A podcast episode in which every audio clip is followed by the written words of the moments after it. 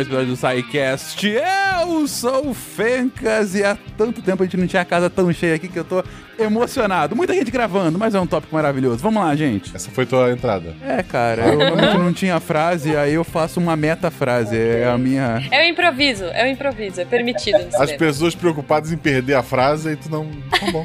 Foi o primeiro. Exatamente. Tu podia botar qualquer frase, Vou até mudar minha frase. mas tudo bem. Olá pessoas, aqui é o Caio Ferreira falando de Belém do Pará e é tanta gente que parece uma pré-estreia de filme. Olha, Olha que beleza. Tu ditou a tendência, Fencas, tá feliz? Muito bom, muito bom. olá pessoas, aqui é a Jujuba de São Paulo e citando aquele ator maravilhoso do cinema mudo. Meu Deus do céu. Fencas, eu, eu ficaria mais feliz mais gente seguisse teu exemplo. Parabéns. Eu contei isso pro Jujuba à tarde e ele ficou me olhando esperando a frase. Tipo, aí ele passou um tempo. Ah, entendi. Wala Wala! Aqui é o Pena de São Paulo. E esse ano eu voltei a escrever roteiros. Eu tô muito feliz. E quem sair agora, eu tô pondo minhas ideias de ficção científica no papel finalmente. Vamos ver se sai alguma coisa. Jabá! Bom, aqui é a Ruth, diretamente de São Paulo, e doida pra ser vacinada porque eu não aguento mais ficar longe das salas de cinema. Ai, Puta, sim, nossa, caraca. nem me fala, que cara. saudade, é verdade. Ave Deviante, salve amigos da história.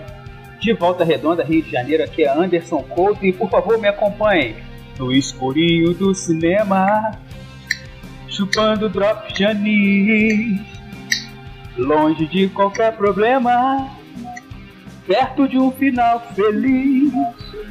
Essa entregou a idade, né? Demais. Eu nunca soube que era anis, gente. E roubou a frase do, do Will, eu tô, tô apostando. Provavelmente. Negativo. Salve, salve, gente amiga da ciência, direto do Gran Café. Eu sou William Spengler e uma invenção sem futuro foi o que disse Louis Lumière sobre o que seria o cinema. Olha só. De Gaspar Catarina, aqui é Marcelo Guaxinim. E a alegoria é quando o diretor filma uma cena normal, a crítica atribui a essa cena um significado genial e o diretor fica com vergonha de desmentir. e se o Netflix quiser comprar, o RP Gosta também, todo episódio tá, tá à venda aí pra virar filme, já que o Pena fez o merchan dele. O meu tá lá, ó, tá lá Netflix. Você está ouvindo o SciCast, porque a ciência tem que ser divertida.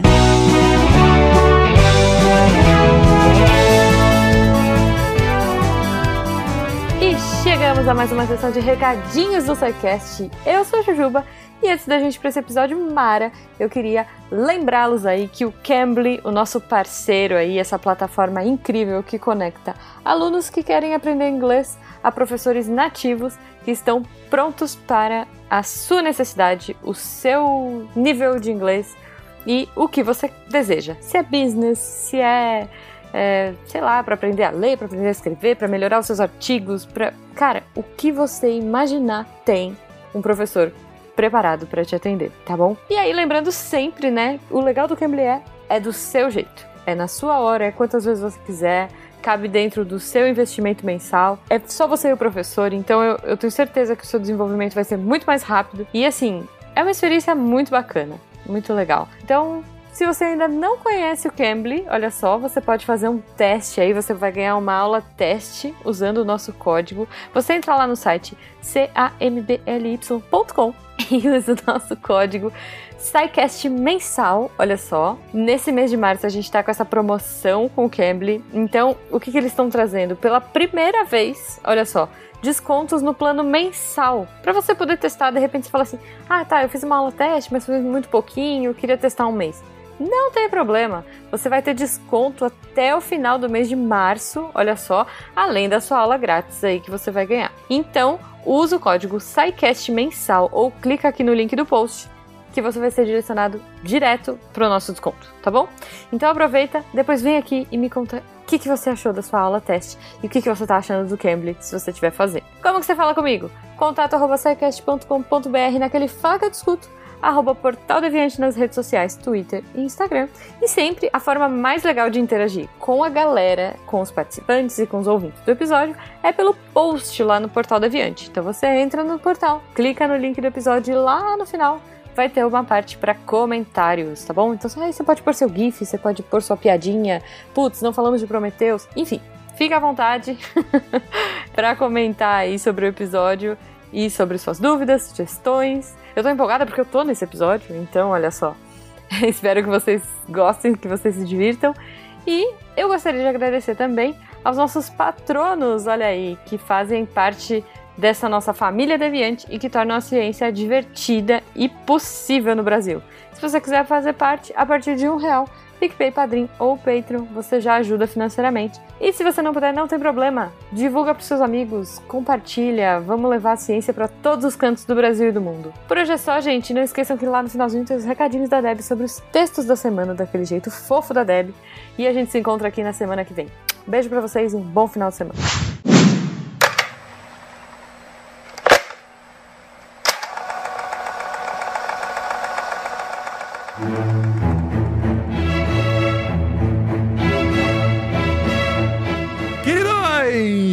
Voltamos a um episódio de história, um episódio de história temático. A gente vai falar aqui da história do cinema. Sim, gente, a gente já falou é, um pouquinho sobre esse assunto naquele episódio bem bacana que a gente falou sobre a história do, da animação, né? Que a gente tava falando sobre 3D e tal. E aí, claro que era inevitável falar um pouquinho sobre a história do cinema. E também cai lá em alguns episódios, a gente falou isso porque o cinema é essa mídia ah, tão importante no século XX, né? Ah, importante até hoje, ainda que hoje em dia a gente não possa estar, como a Ruth dolorosamente nos lembrou agora. Deve ser a Raquel. É, deve ser.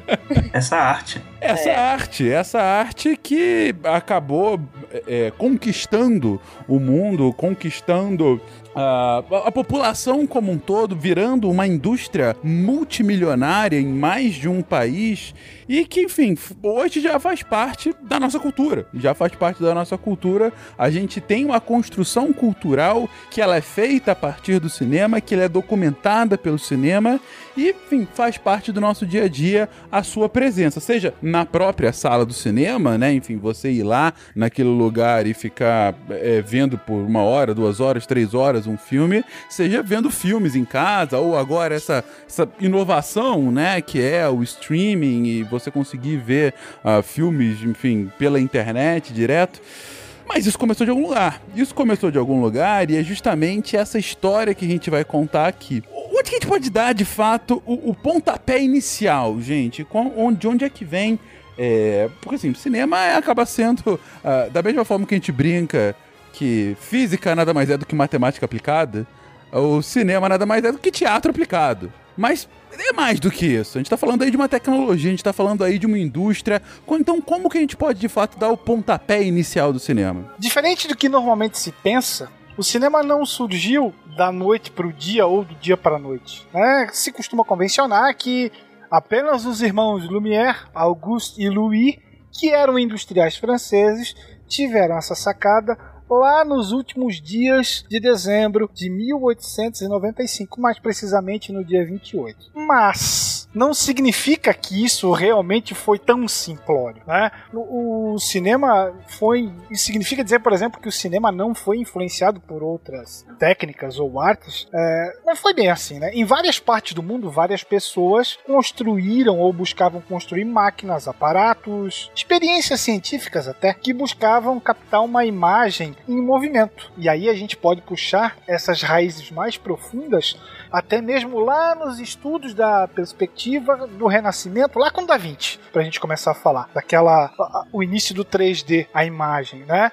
É, querendo talvez buscar mais para um, um, realismo da figura. E aí, obrigatoriamente, depois a gente vai ter que falar da fotografia e as grandes invenções, as grandes novidades, principalmente a partir da segunda metade do século XIX. O cinema será fruto da ciência, o cinema será fruto da tecnologia aplicada. Afinal, o cinema é a arte de enganar as pessoas achando que elas estão vendo o movimento e emocionar elas ao fazer isso. É, inclusive, na palavra cinema vem de kinema, né? Que é movimento. Assim como você fala energia cinética, esse cinética aí vem de, de movimento, é a origem grega é kinema.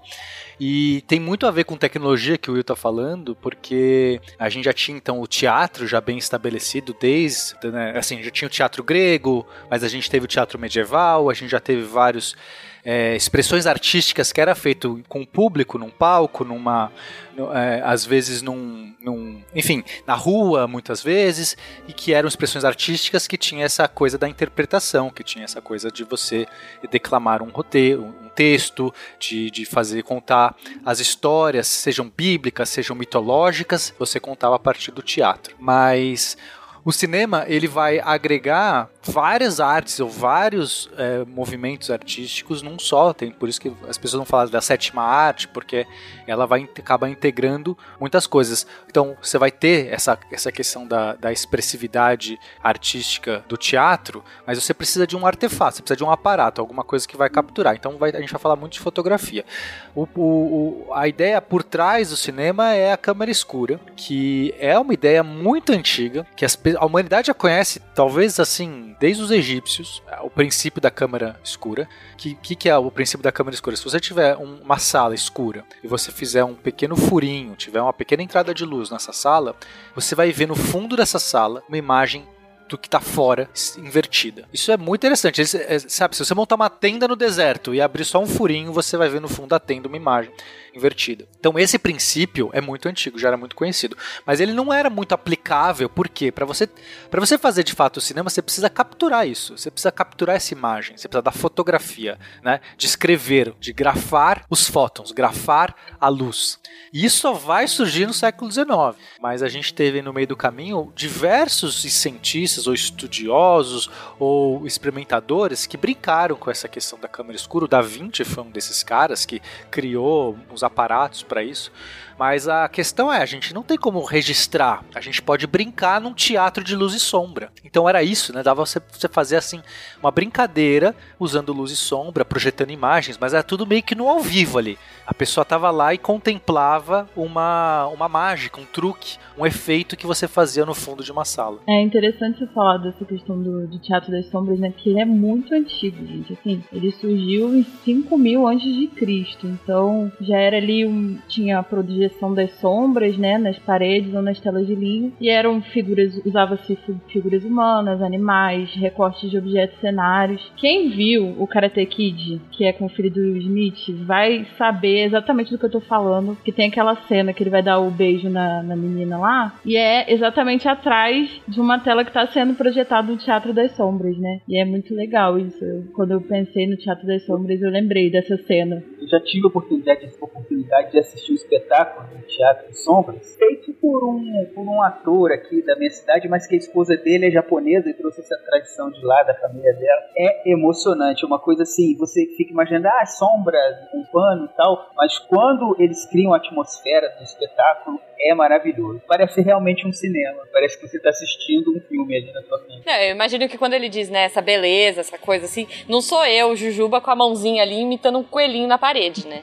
É, é uma parada que tem muito mais profundidade e não de campo, mas de narrativa aí. Não, sem dúvida. Eu, não, mas assim, ao mesmo tempo, é claro que tem essa profundidade, mas é, é, ao mesmo tempo é um negócio relativamente simples de fazer, né? Eu lembro que no, no, escola, na escola a gente fez algumas coisas de teatro de sombra e tal, que era bem interessante e, e que dá realmente uma um potencial para asas da imaginação, né? Você coloca ali um ou dois personagens e tal e consegue dar vida aquilo só utilizando a sombra, né? É, isso, isso, isso, é bem interessante. Uh, mas de onde é que vem o, o, o, pulo do gato? Porque eu brinquei no início que é, é, o cinema seria então um teatro aplicado, mas até pela descrição que o Pena comentou e os demais depois complementaram, na verdade é a fotografia aplicada, né? É a fotografia em movimento. Uh, quando que dá realmente o estalo de falar, puta, pegar um monte de fotografia, uma em sequência da outra, e eu consigo fazer essa imitação do movimento? Nós tivemos vários brinquedos, vamos chamar assim de brinquedos óticos, né? Construídos antes do cinematógrafo, que vai ser a, a principal, o principal aparelho vai cumprir essa missão. Né? Então a gente pode falar da lanterna mágica, a gente pode falar do flipbook. Quem nunca brincou de flipbook na escola?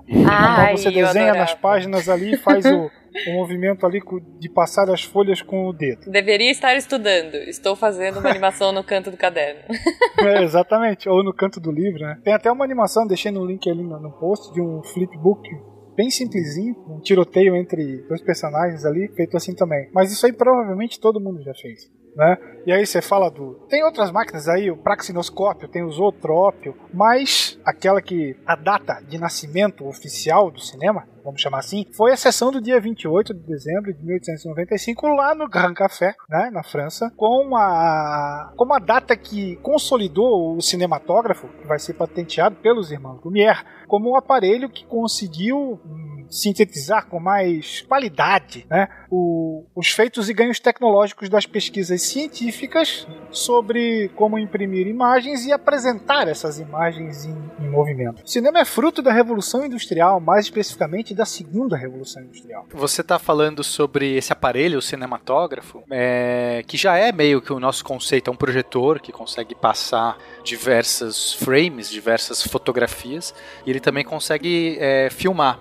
É interessante que surge esse aparelho que ele tem essa capacidade de fazer os dois, porque você teria que ter uma câmera para poder passar um filme, mas para você ter a câmera para passar o filme, já tem que ter um aparelho que vai passar o filme e vice-versa. Então, assim, faz sentido surgir como um aparelho que consegue fazer as duas coisas. Depois ele vai ser separado. Mas aí a gente tem que recuperar também a invenção da fotografia. E a invenção da fotografia acontece é, no começo do século é, do século XIX e, e eram fotografias de alta exposição. Então as pessoas estavam de fato descobrindo um mecanismo. Então a gente tinha aqueles aparatos todos que o Will falou, essas brincadeiras que eram todas ao vivo, aconteciam a ilusão do movimento ocorria enquanto você contemplava aquela cena, aquela lanterna mágica que é girando e projetando figuras na parede, tudo aquilo.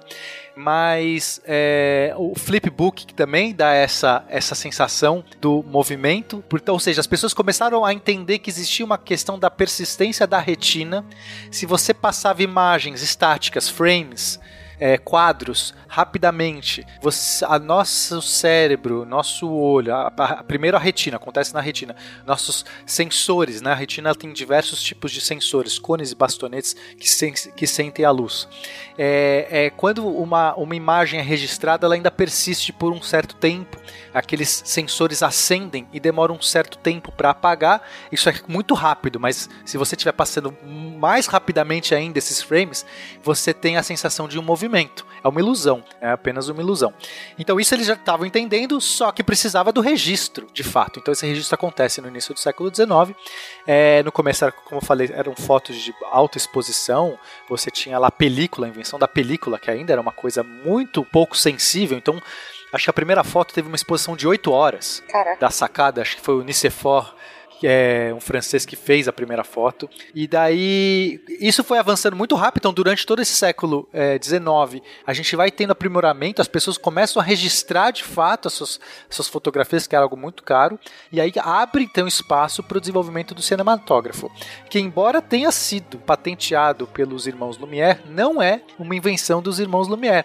A invenção, na verdade, é de Léon. Bouly, que é também um francês, que era um cara que não tinha muito recurso e tal, ele inventa esse aparelho e ele acaba vendendo os direitos para os irmãos Lumière, também porque assim, sabe aquela coisa, o cara não sabia exatamente o que fazer com aquilo, é, e ele não tinha recursos, ele não tinha um prestígio que os irmãos Lumière já tinham, então a gente acaba achando, tem muita gente, assim, tipo, na história normalmente, acaba atribuindo ao- aos irmãos Lumière a invenção, mas de fato eles de- ele deu uma lá de Thomas Edison, meio que patenteou só.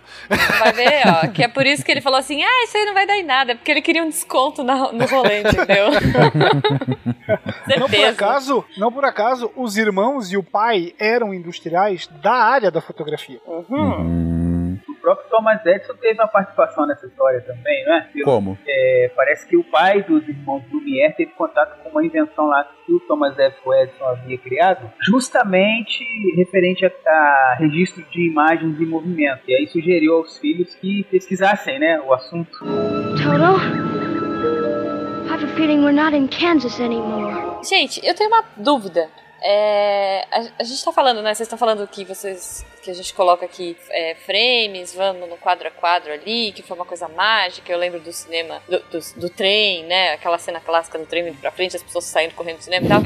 Mas tem uma parada que eu não sei se os ouvintes já perceberam, que nessa época o cinema é meio esquisito. Tipo, se você for assistir alguma coisa, né, dos, dos teatrinhos maravilhosos dos irmãos Lumière e tal, é, o tempo era meio estranho, né? Era meio aceleradinho demais, era tudo meio. Por que que isso acontece? Isso tem a ver, Jujuba, porque as primeiras câmeras elas eram manuais, então você girar, você tinha uma manivela, né? você já deve ter visto naqueles filmes antigos, Sim, é. o cara com a manivelinha.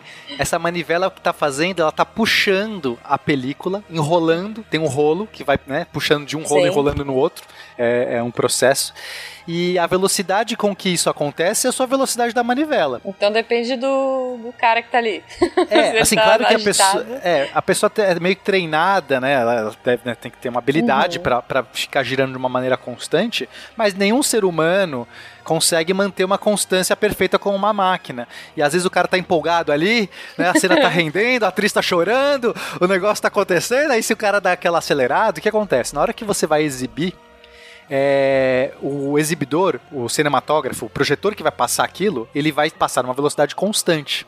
E Tá. essa, então, se você girou um pouco mais rápido em alguns momentos, ou um pouco mais devagar, na hora que for passar, vai parecer que tem mais frames naquele mesmo segundo ou menos frames. Então vai Uhum. parecer que tá acelerado ou tá mais devagar. Aí fica esse efeito estranho, né? Parece que tipo as pessoas ficam robôs assim. Sim, Lembra sim. que teve toda uma discussão quando o, saiu, acho que foi o Hobbit, que tava saindo, acho que era 60 Aham, frames por 60 segundo. frames, é. É, Era que 48, 48. Era Ah, 48. é verdade, é verdade. Era um troço cinema- assim, de- diferentão, né? Que era um negócio muito mais realista. E aí, imagina se fosse essa discussão na época. Quantos frames por segundo tem? Mais ou menos de 10 a 35. Depende, varia. Né, cara, imagina, coloca eu lá, tipo, ó, você tem que fazer mais. ou- Começa a fazer umas contas, eu, tipo, tá, finjo que tá tudo certo e fico girando de qualquer jeito, assim. Não, imagina no final do filme que tá acabando o orçamento, tem tipo só mais uma lata. Os caras têm que fazer render aquela lata. O cara vai super devagar, né? Não, tá Com tudo bem. certeza. Vai que tá filmando. Era bem mais manual do que hoje, né, gente? Aliás, falaram de Hobbit, e no Hobbit tinha o Peter Jackson, né? E no filme do Peter Jackson, o remake que ele fez do King Kong, tem várias cenas com o, o pessoal filmando com esse tipo de câmera que o Pena falou, de manivela. Que legal. É, verdade, verdade. Pô, mas realmente, Bom. você conseguir manter uma constância, né? Uhum. De, pô. Cara, e eu acho que mais que isso, viu? Porque a gente tem uma parada também que, assim, tá, os atores estão ali, mas a gente também tem, é, junto com isso, é, stop motion, às vezes, acontecendo. Pensa que loucura. Você, Uhum. tipo, fazer uma animação em stop motion, me corrija aí se eu estiver errado, gente. Tipo, sei lá, a lua piscando lá do- do, Uhum. Gente, é muito doido você você fazer a gravação do tempo do o, o câmera ali tendo que girar certo, você fazer o stop motion e tudo acontecendo ao mesmo tempo e o ator tem que ficar ali na pose bonitinha pra fazer o Sherrin Sherrion. Caraca, não era fácil não. Parabéns pra eles. Você é, você tá falando da lua, né? Do Méliès. Isso do Meli. O Méliès fazia esses truques, assim, era uma magia, era quase um, é, um espetáculo de, de mágica, porque ele tinha que fazer os efeitos especiais todos que ele queria, ele queria fazer coisas fabulosas. Talvez ele seja um dos grandes é, nomes que comece esse cinema, até porque no começo ninguém sabia muito para que servia o cinema. É, a, a galera não, não sabia que ia virar uma mídia. é, tem- É. No começo era tipo, ah, vamos, vamos fazer notícias e tal, porque assim, era uma coisa nova, o que, que a gente faz com isso, né? E aí o Méliès foi um desses caras que acabou levando uma narrativa, uma história, uma fantasia, fazendo esses efeitos malucos aí que a Juba. E esses caras eram todos experimentadores. Porque é por isso que tem muito a ver com tecnologia. Cinema tem tudo a ver com tecnologia. É, técnicas que têm que ser criadas na hora. Você tem que capturar aquilo com máquinas de manivela, fazendo stop motion, colocando efeitos que acontecem quase que num teatro ao vivo ali, só que você também não tem muito dinheiro para refilmar. A gente pensa assim, ah, cinema é tranquilo que se você errar, você grava de novo. Nessa época, a película vale ouro, né? ela vale prata, porque era de fato feita de prata, mais do que barras de ouro. Negócio extremamente caro. E então você não tem tempo de errar, você não pode errar. Você tem que gravar na hora certa, então era uma coreografia muito pior às vezes do que um espetáculo. Que, que sei lá, né, se um dia não foi bom, no dia seguinte você faz melhor, e, e, enfim, é é uma mídia nova também. É realmente desafiador esse começo. Você sabe quem é que estava assistindo uma das sessões que foram exibidas lá no dia 28 de dezembro de 1895? Quem? Quem? Will Smith. Jorge Méliès. O Will Smith. Ah, Will Smith. Ele já era um ilusionista, trabalhava no teatro e construía aquelas máquinas que tentavam e muitas vezes conseguiam, né? Iludir os seus telespectadores, aqueles números clássicos de, de magia, de serrar a pessoa ao meio, depois sair, ela sair andando e tudo mais. É, e ele compra uma câmara dos irmãos Lumière e sai desembestado por Paris a filmar a cidade. Que Aliás, legal. é porque teve um filme também lançado em 1895 que hum, pouca gente conhece ele, mas ele foi um dos precursores do, do uso de efeitos especiais no cinema. Que era basicamente um truque de edição, que é a execução de. De, de Mary Stuart, eu esqueci o nome da, da rainha aí em português. Mas, mas enfim, é um, é um clipe de 18 segundos que eles filmam um, a, a rainha Mary, Mary Stuart da Escócia, né? É, sendo executada. Obviamente eram atores, só que é, é, tem o, no link da Wikipedia em inglês, tem o, o, o clipe inteiro pra poder assistir. Vou até mandar pra vocês, pedir pra deixar no link do post. Coisa sinistra. É, e é, é muito. Pra você assistir assim, tipo, é entretenimento. Imagina o choque das pessoas que nunca viram uma coisa dessa. Acharam que mataram a, a atriz na frente deles. Não, é, falar disso de nunca viram, né? A Ju até comentou aqui da, da famosa exibição do trem, né? Do, do, do trem que tava indo Por que um ao trem? encontro. Hã? É, pra começar, por quê, né? A pessoa era sádica. Mas é, é, é, a a pergunta é, de fato, houve esse assombro, né? Porque os relatos que a gente vê é que, de fato, o trem tava vindo é, na tela, né? E aí, quando via chegando, as pessoas da plateia se levantavam com medo que ele fosse sair da tela e tudo mais. É, é, é, é, eu fico me perguntando. Há um quê de exagero pra mostrar que era uma inovação tecnológica maravilhosa e tava todo mundo despreparado? Ou de fato foi isso, porque era realmente esse, esse breakthrough, esse, sabe, novo paradigma? Eu acho que seria realmente um breakthrough, como o Fencas mencionou, justamente porque os primeiros filmes eram, eram somente cenas, assim, acontecendo, não tinha história contando, e a pessoa ia lá pela maravilha de estar vendo as imagens em movimento, né? Então talvez esse trem vindo seria uma coisa realmente assustadora para quem nunca teve a experiência de assistir. Gente, uma coisa que veio, me ocorreu aqui agora dos primeiros filmes é que o boomerang do Instagram é praticamente a mesma coisa, né? Filmes curtinhos, Nossa. ficam repetindo. É a mesma verdade, coisa pra cara. mim. Me ocorreu agora, assim, lampejo. Então, É Ruth, verdade. filma um trem e mostra, assim, pra, pra sua avó. Vó, você fica com medo disso? Alguma coisa assim, sei lá. Não, mas aí, ô Fencas, tu tem que levar em consideração que a avó dela já entrou em contato a vida toda com cinema, televisão.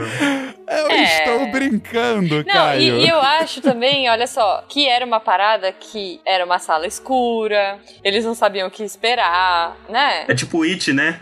Eles imaginaram que era o It lá do, do filme, que tem a cena que ele sai do projetor. Então, É. As primeiras viagens de trem de passageiros, as pessoas passavam mal com a incrível velocidade de 14 km por hora. É, então. Tá vendo? 14 cara? quilômetros, né? Eu lembro que você falou isso da última vez, é realmente. 14 quilômetros é alguém correndo, cara. Alguém correndo corre mais do que 14 quilômetros. Pessoas passavam mal. Então, então, é, deve ter sido um rolê muito mágico. É por isso que eu digo, o, o, o gênero mais antigo do cinema é o terror. Muito bom. E agora temos aí uma volta ao cinema com o TikTok. Boomerang, sei lá. Inclusive, ó, o- esse, esse, esse curta-metragem que eu mandei pra vocês, ele é considerado o- o- um dos primeiros, se não o primeiro filme de terror. A gente, eu queria falar um pouco ainda sobre a influência da fotografia, né, nesses filmes. Vai lá, Ruth. Porque a gente fala assim desse movimento, né, que era pequenininho, eram frames muito pequenos, né, não chegava, obviamente, a três horas de um Hobbit, era um negocinho de cinco segundos, e a gente percebe que as câmeras estavam sempre paradas, o que fazia o movimento era o objeto, né? Porque isso é uma influência da fotografia, daquela imagem, aquela câmera parada, estática. Então, isso é sim uma, uma influência, né, do, do das fotografias de antigamente, né? Então, Sim. E acho que até de imaginar, eh, ta- talvez eles não tivessem nem essas manhas, né? O cara tá ali, coitado, rodando, tentando rodar o filme no tempo certo. Imagina se eles falam, anda aí pra esquerda agora. Agora anda, desgraçada. Anda e não tropeça, né? E continua na mesma velocidade da manivela. E eu imagino que não era, não era uma GoPro, gente. Devia ser um tolete de câmera, né? Trambolhão. Imagina, imagina a galera vendo, tipo, a gritaria que devia ser os filmes desses, já que as câmeras não captavam som. Então também, imagine o ba- o bando de gente fora do frame da câmera, o o quanto isso não acontecia. É verdade, é verdade.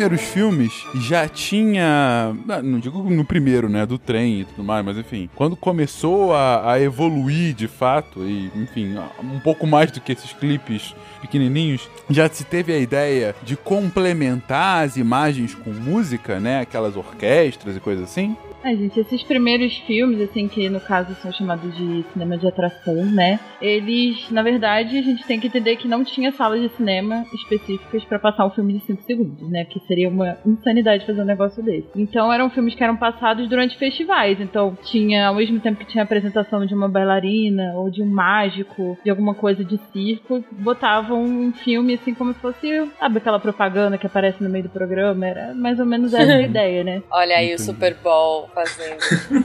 É, exi- existiam as casas de espetáculo chamados vaudeville, que eram essas casas de, de espe- espetáculos na França, que, que era meio que um circo, mas não era bem um circo, porque era uma casa, né? Não, não tinha um, um picadeiro. E aí tinha essas apresentações, né? E, e aí você. é, então, em, em algum momento, no início do século XX, começaram a adicionar então o cinematógrafo e essas exibi- exibições. Eu imagino, Pena, que como são 5 segundos, ou eles passavam 50 vezes seguidas, ou eles colocavam um monte de coisa junta, né? Tipo, agora é o trem, agora é, sei lá. Não, mas não era só de assim. Não era é, GIF, é, né? é de curta, é de curta duração. tinha, o- tinha os muito curtos, mas tinha alguns de cinco minutos. Não, tudo É. bem, mas eles iam ligando um no outro já. Tipo assim, você não ia lá pra assistir 5 minutos e acabou. Tipo, eles vão falar assim, uma hora de apresentação. Não, você aí. pagava pra ver todos os espetáculos. Então Ah, tinha então. gente cantando, tinha gente dançando, tinha gente, sei lá, fazendo trapézio e tinha gente e aí de algum momento ligava o cinematógrafo e você via lá Entendi. Alguma coisa, Ah, entendeu? ok, então era tipo, ok. era à noite, você passava a noite nesse Era lugar. um complemento aí do, do show. Era praticamente um show de calouros no Silvio Santos. Pior que, o, pior que eu, eu escuto o vaudeville, eu sempre penso no- naqueles pianos tocados em, em ragtime, sabe? Aquele piano antigo. Aham. Eu acho que tocava Sei, isso na né? época. Não sei se ragtime, ragtime talvez seja mais americano, né? Ah, verdade. Mas teve os Black Vaudeville, né? Os Black Vaudevilles, que eram a versão americana dos vaudeville, só que eram feitos por negros. E aí é interessante também, porque era um jeito que a cultura eh, negra, do- dos afrodescendentes americanos, acharam, encontraram, de conseguir ser aceitos e criar essas casas para eles mesmos. De, né, criaram espetáculos é, é, voltado para os negros, que não eram aceitos na maior parte do, do entretenimento da, da sociedade branca na- da época. Tinha, a gente sabe muito bem como que era essa questão. E aí, é, de fato, eles tocavam muito blues, jazz e tal, capaz de tocar ragtime também. É, falar falar de, de negros americanos no século XIX recém-libertos, né? Sim. A escravidão é. tinha acabado de acabar. Então, realmente, longe de estar, de qualquer forma, inserido no, na sociedade livre, né? Na sociedade branca. Então, é, é, é até natural que haja realmente uma construção própria, né? Pra, pra que possa ter algum entretenimento. E eu acho que essa relação com a música também tem uma parada que esse, esses aparelhos que reproduziam eram muito barulhentos, gente. A gente escuta hoje daquele jeito, né? Se você vai ver um filme que retrata esse filme antigo, você tem aquele tic, tic, tic, tic, tic, sei lá, o editor vai pôr aqui melhor do que o meu, meu barulho. Tic, tic, tic, tic. Mas enfim, Mas era, se quiser usar aquele isso como vírgula, editor, já tá pronto aí. Não, Mas então eles colocavam a música pra dar aquela disfarçada nesse barulho chato, gente. Porque era constante ali, né? Ah, eu acho então legal. também tem essa relação. Ah, sim, a gente acha bonito porque é baixinho. Na, naquela sala pequena, apertada, com barulho que eu imagino que deve ser muito mais alto do que eles colocam hoje, né?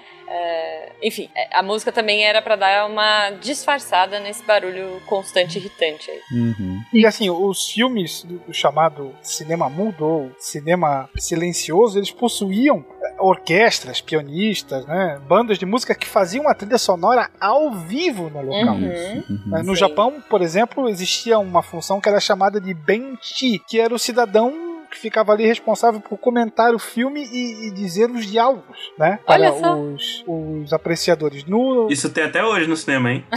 tem muito, é, é né? o chato que fica lendo a legenda pro filho. com certeza. Aqui no- nos anos 10, no Brasil, por exemplo, é, nós tivemos um gênero que ficou conhecido como filmes cantantes, porque eram óperas filmadas é, nas quais os cantores e as cantoras ficavam atrás da tela de projeção e eles cantavam ao vivo as Uau. cenas do- dos filmes que eles mesmos apareciam, né? Que legal. Alguns filmes possuíam uma trilha sonora própria, como se não fosse comum hoje em dia, mas na época não era bem assim, né? Ah, Claro, todo mundo sabe que os filmes do Chaplin era ele quem produzia, normalmente ele dirigia, ele atuava e ainda escrevia as músicas, né? E aí o que é que os cinemas já estabelecidos eh, faziam? Recebiam as partituras e seriam tocadas durante a- a- aquelas exibições.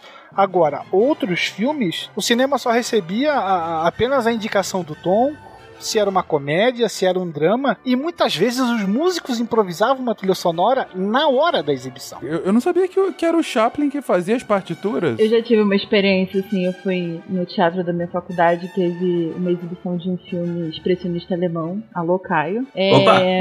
eu acho que foi Nostradamus, se eu não me engano, e foi com Ah, orquestra ao vivo, e gente, Que é legal. sensacional, assim, uma experiência que a gente não tem, né, vendo esses filmes mais recentes, porque é tudo na caixinha de som, e ter aquela orquestra ali da sua frente, fazendo tudo, fazendo as, Uhum. as, as coisas, é, os, como é que eu vou dizer, as onomatopeias, né, do filme, gente, é maravilhoso. Se um dia vocês tiverem a oportunidade, vão, vão com certeza. Tem algumas legal. sessões, não tem? Teve uma exibição em São Paulo do Gabinete Dr. Caligari, que foi assim também. É sensacional. É, é muito mais legal. Na real, é muito mais legal porque você tem vários. Você tem. Você tá vendo o negócio, você tem a orquestra tocando, que já é um show à parte, mas essa interação, por ser na hora, por não estar gravado, por poder dar qualquer problema, por também ter essa coisa do improviso de, de tal, gera uma, um- uma sensação diferente, né? É exatamente essa. Aliás, o improviso ele permite, às vezes, fazer umas coisas que podem até. É, como é que eu digo?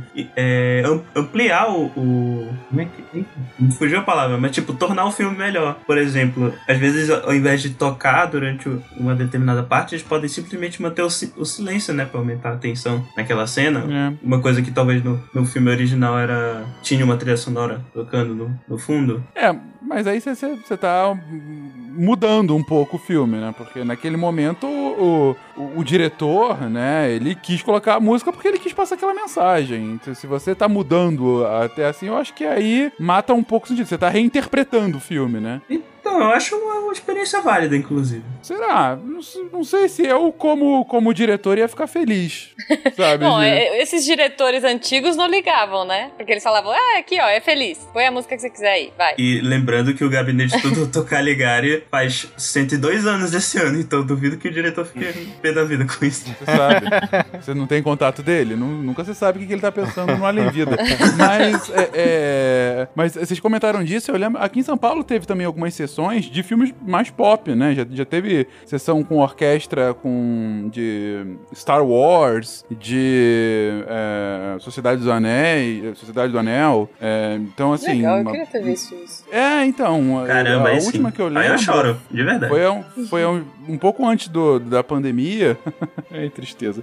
Foi uma, uma sessão justamente de Star Wars no Que Allianz legal. Park, aqui em São Paulo, né? Então imagina, no, no- você pega o, o estádio como um todo, todo com filme e uma orquestra. Imagina, pô, tocando a trilha sonora do o primeiro Star Wars, o primeiro que é o episódio 4, né? É, pô, é espetacular, né, cara? É, uma, é outro tipo de. de... Mas, mas espera aí, Fencas, eles, eles tiraram a música da película e, e deixa, é, mas mantiveram a voz, os diálogos, imagino, do filme. É, não, é, né? mantiveram, mantiveram os Ah, diálogos. que e tal, doideira, mas- hein? Porque, pô, porque eu não sei se, como é que eles pegaram a película. Tem que pegar a Master Track Ah. lá do, do, Então, do mas, filme. pô, que da hora. Incrível, hein?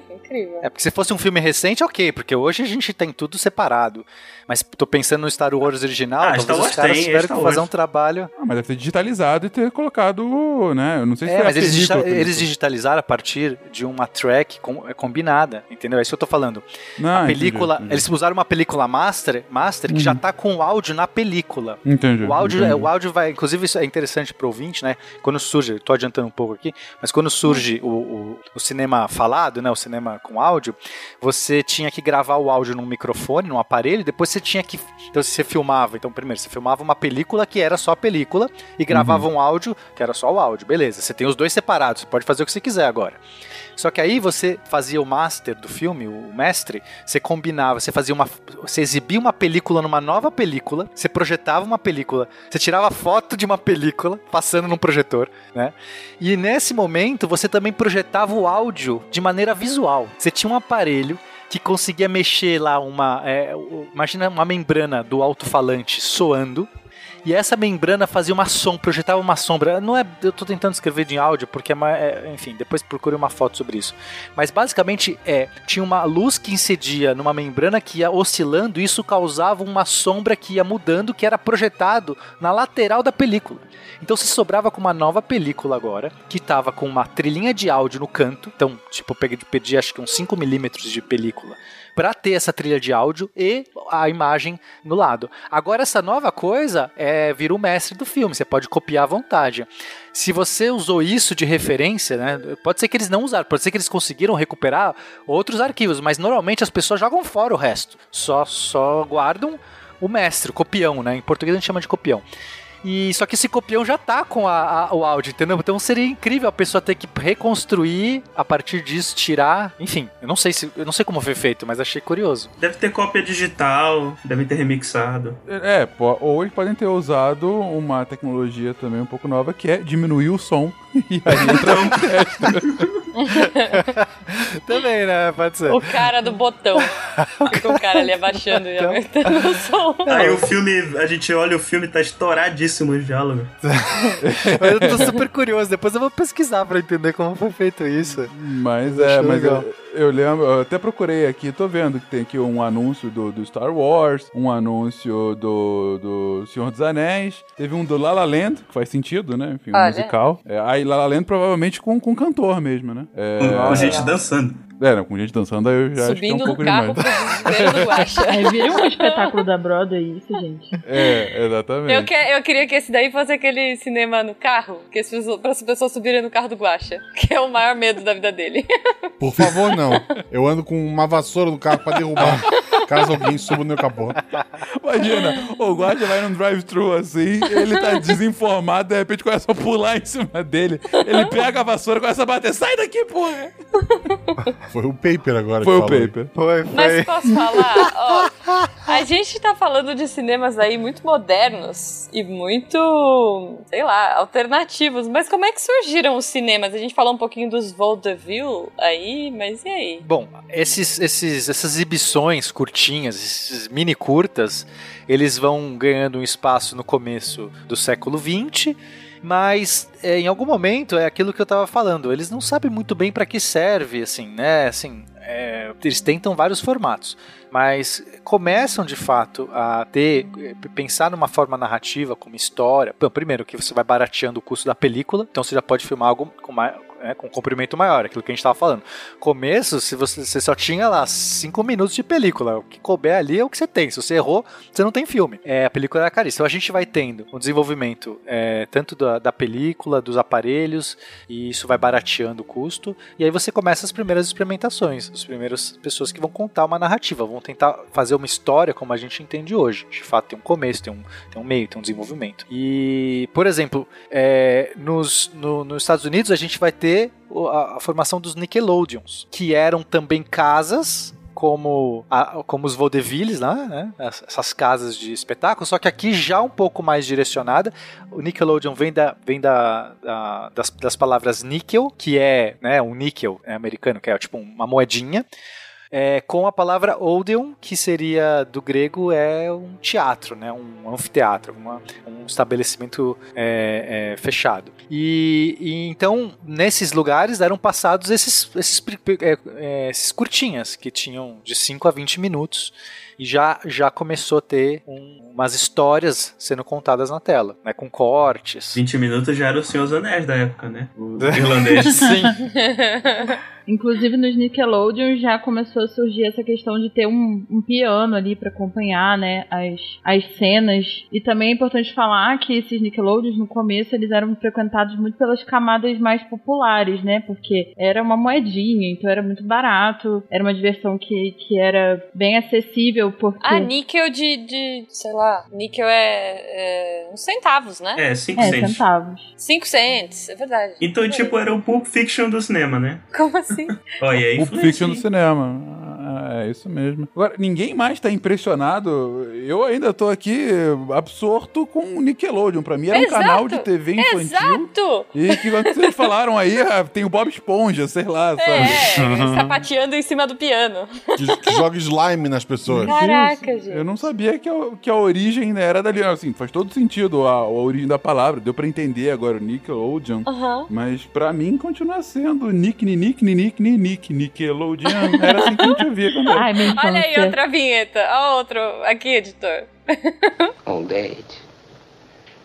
It's the only disease, Mr. Thompson, that you don't look forward to being cured of. É engraçado a gente perceber que os Nickelodeons, né, como eles eram frequentados pelas camadas, assim, mais de proletário mesmo, gente, galera que trabalhava em fábrica, também tinha é, muito imigrante. E aí, como não tinha diálogo nos filmes, a galera ia pra lá porque eles entendiam o que estava acontecendo, né? E aí, Que legal. é, até o governo mesmo e algumas instituições começaram a usar os Nickelodeons para dar a esses recém-chegados é, algumas informações sobre algumas leis e costumes americanos.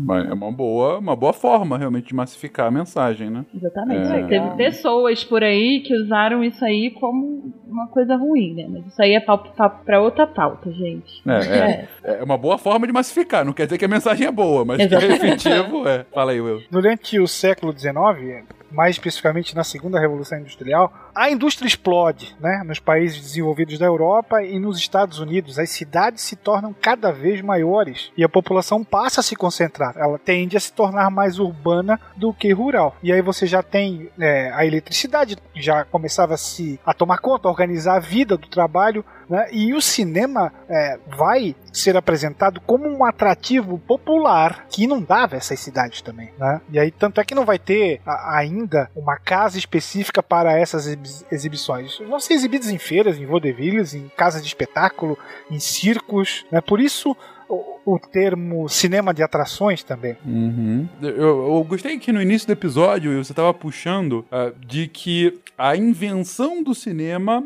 ela é relacionada à própria segunda revolução industrial, né? Você puxou muito nesse ponto. Isso. Tanto que a frase que, que, que o Louis Lumière fala ali, que, que ele não via, é, pode parecer que o cinema fosse uma coisa a ser relegada, mas a gente tem que entender o contexto da época, Uhum. né? Porque assim, é, para eles, para os irmãos Lumière, tratava-se de mais uma novidade tecnológica no meio entre tantas outras que pipocavam naquela época. Aí a gente está falando de luz elétrica, trens, máquinas, entretenimento, né? Que tinha como objetivo, pelo menos utópico, para melhorar a vida das pessoas. Então, se essas invenções tecnológicas todas transformavam a vida das pessoas nessas grandes cidades, o cinema entendido por eles era uma invenção sem futuro, sem quase que utilidade. Eles não enxergavam nessa tecnologia é, outras possibilidades, senão aquelas de, de que eles poderiam ser. Assim, vai ser trocado daqui a pouquinho. Ele vai ser superado e ele vai cair num ostracismo. A ideia deles era essa. Uhum. E, e ao mesmo tempo que pensaram que, que cairia no ostracismo, essa invenção, que como você disse, acaba sendo fruto desse tempo da Revolução Industrial,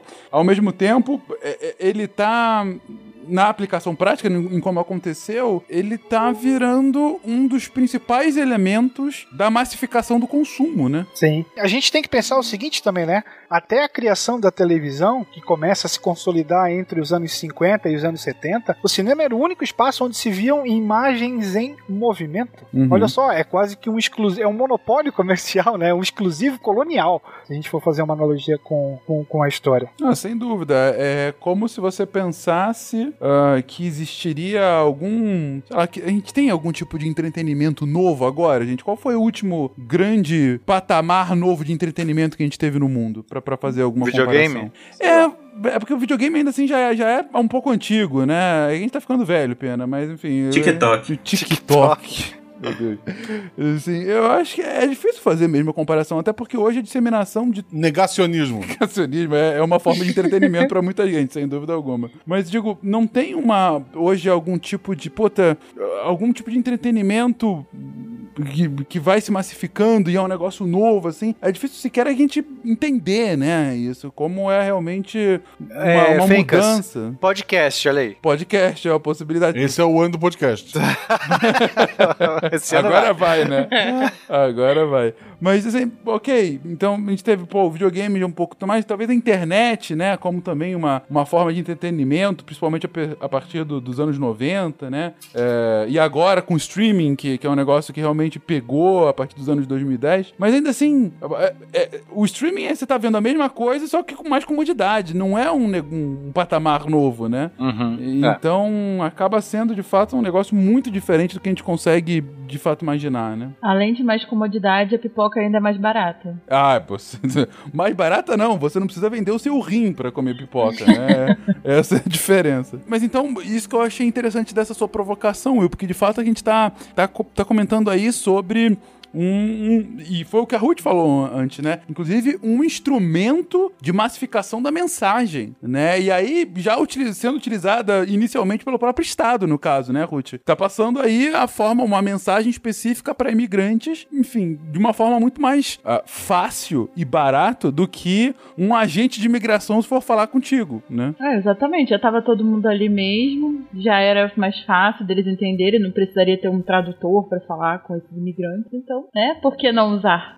Tinha uma, comodi uma comodidade aí que é no se você no teatro ou se você é, mesmo pensando numa mensagem que você tem que passar, mas é, nas outros entretenimentos você precisava ter de fato as pessoas ali atuando no espetáculo. Uhum. E esse, e o cinema que trouxe é, você só tinha o custo de montar uma casa de espetáculo, um- tinha um projetor e tal, mas você não, os atores já, embora fosse caríssimo de fazer o filme, a película era cara e tal, a câmera era cara, uma vez que você fez aquilo, passar é de graça. Uhum. Então, aí começou a oportunidade de, de muitos estabelecimentos, né? Então, ab- abriram esses Nickelodeons. Na França também, os vaudevilles começaram a se especializar né, em casas de, de exibição. Então, começou a... É, é é caro você manter lá um hall de artistas na sua noite que você vai passar e tal. De repente, você fala assim, cara, eu tenho poucos recursos, eu vou montar só esse negócio aqui. Vai ter uma galera que vai vir, porque começou a ter histórias a serem contadas que não era só coisinhas de, de 10 segundos. Começou a ter filmes de 5, 15, 20 minutos, que já, já tinha um fluxo de pessoas que podiam pagar esses níquels. Você não ia pagar um espetáculo do Circo de Soleil, você ia pagar o, o filminho ali de 15 minutos. Mas era o suficiente, você já tinha um fluxo de pessoas que estava consumindo aquilo, queria consumir alguma coisa. Aquilo era uma oportunidade de você se reunir, sair, ter algum entretenimento que talvez fosse inacessível. Então por isso que as camadas mais baixas começaram a, a seguir nisso, porque era uma casa barata também de se construir. E essa pro- proliferação de casas que aconteceu nos Estados Unidos, na França, eh, na Inglaterra, você viu de fato um mercado surgir. Não tinha mercado, assim, quando começou o cinema não existia mercado, ninguém sabia o que era aquilo. Era demonstrativo, era, um, era como o Will falou, qual é o sentido de ninguém sabia para que servia. No momento que você viu que existiam empresários, pessoas que estavam montando casas e que existia um fluxo de pessoas, aí você começa com um negócio, né? E os Estados Unidos adoram um negócio. Sim. Ah, vá. Então, olha só que interessante. Em 1910, os atores começaram a ganhar crédito nos, nos filmes. Então, começou a ter certo? Porque pensa, você é um ator, você é um ator, o que, que você faz? Você é um do teatro. Essa arte nobre, shakespeariana, não sei o quê, certo? Se você vai fazer cinema, você não tem crédito. É um negócio muito ainda chuleba.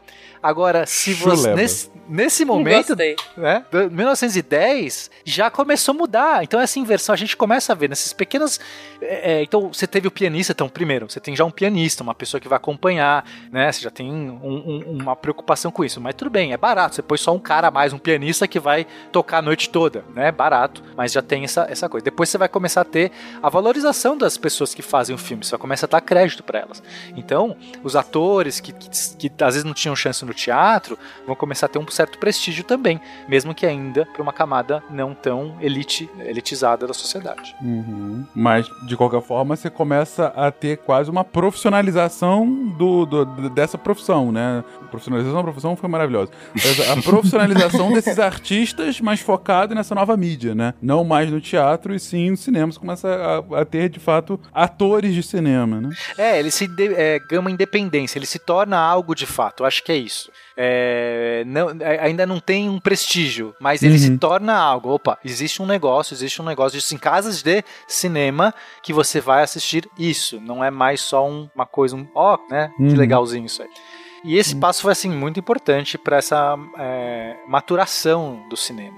E aí a gente vai começar a ter também estúdios, né? O começo desses estúdios que vão ver nisso uma oportunidade. Cara, Uhum. então, então vou fazer isso aí. Já, já que existe um público consumidor, já que existe in- interesse nisso, vamos fazer isso de uma maneira mais legal, que vai chamar mais público, que, que vai baratear também, né? Tem essa questão de como é que você vai fazer isso de uma maneira mais acessível. Então você vai comprar uma câmera que você vai poder filmar vários filmes. Então você economiza aí, você já tem já uma câmera, então você tem que ter um estúdio por trás. Você vai querer comprar uma película, talvez um rolo grande de película, você vai fazer acordo com os fornecedores, você vai começar a fomentar essa indústria.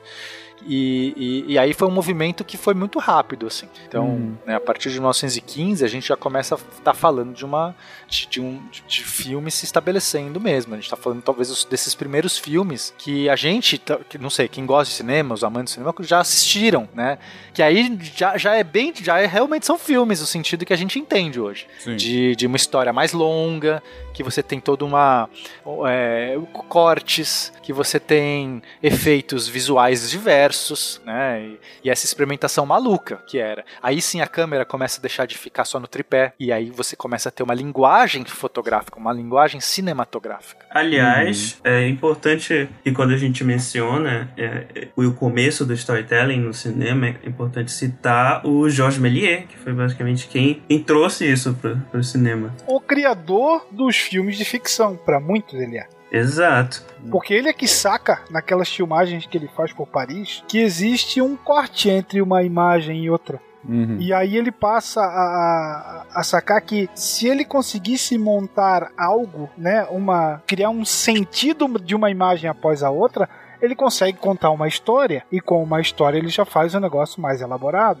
Uhum. É, é- essa coisa do corte é muito maluco, porque, olha só, a, a gente não tem na nossa experiência do dia a dia o corte, certo? A gente vive um contínuo. Eu tô aqui com vocês e eu- minha vida tá num contínuo. Sim. É, a questão é, como é que pode funcionar? O, o corte é um salto instantâneo no tempo, no, no espaço, que você se, é teleportado para uma outra visão. Uhum. É, a pergunta, se os caras passavam mal com, com, uma, com um trem de 12 km, 14 km por hora, 14. né? É, Essa mudança de perspectiva de um segundo é algo que tipo, foi questionado. É, demorou né, para você começar a usar isso, porque a primeira questão é: nossa, isso aqui é muito maluco, não vai funcionar. Como é que você tá aqui de repente você tá lá? E é por isso eu acho que no começo você tem umas coisas muito mais lentas pra acontecer, né? A pessoa fala assim: "Ah, eu vou embora". Ela vira, anda, anda, anda até a porta, aí ela abre a porta, daí ela fecha a porta e sai. Aí Exato. você tem um corte. E alguém diz: Olha, ele foi embora. Exato. É, exato. Aí tem um corte. Exato.